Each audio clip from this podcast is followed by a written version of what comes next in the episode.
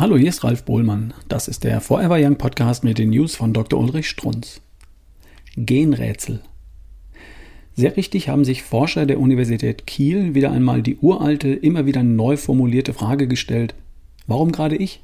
Warum nicht der? Was hat der, was ich nicht habe?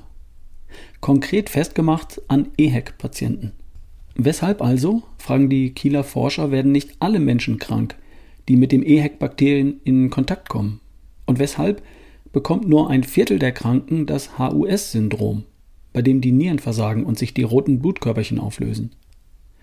Als Kinder ihrer Zeit, angewiesen auf Forschungsgelder, heute, früher war das zündende Thema Krebs, dann musste AIDS herhalten, heute sind es, naja, die Gene.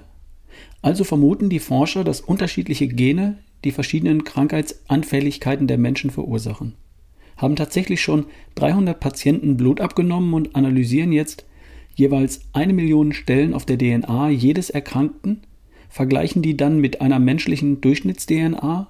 Und weshalb das Ganze? Wegen einer Vermutung. Die Forscher vermuten, dass eine genetische Veränderung in der körpereigenen Immunabwehr schwere Verläufe begünstigt. Na sowas aber auch. Ja, was denn sonst? Ja, selbstverständlich ist die Ursache für die verschiedenen Infektanfälligkeiten die unterschiedliche Stärke des Immunsystems. Wozu muss ich da Gene untersuchen? Das verraten uns die Forscher. Es wäre unser Traum, ein Medikament zu entwickeln. Ein Medikament, natürlich. Das es selbstverständlich nie geben wird, aber Forschungsgelder bringt. Auf die Idee, dass wir die Bausteine des menschlichen Immunsystems genau kennen, nämlich die essentiellen Aminosäuren, und genau wissen, wie das Immunsystem wirksam wird, nämlich mit Vitaminen und Spurenelementen. Auf die Idee, dass jeder Mensch sein Immunsystem sehr wohl selbst in der Hand hat, auf die Idee kommen nun einmal die ausgebildeten Pharmamediziner nicht. Ich war ja auch selbst mal einer.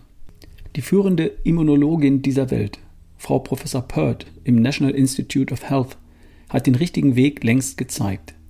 Medikamente kommen da nicht vor. Das war eine News von Dr. Ulrich Strunz. Vorgelesen von Ralf Bohlmann hier im Forever Young Podcast. Bis zum nächsten Mal.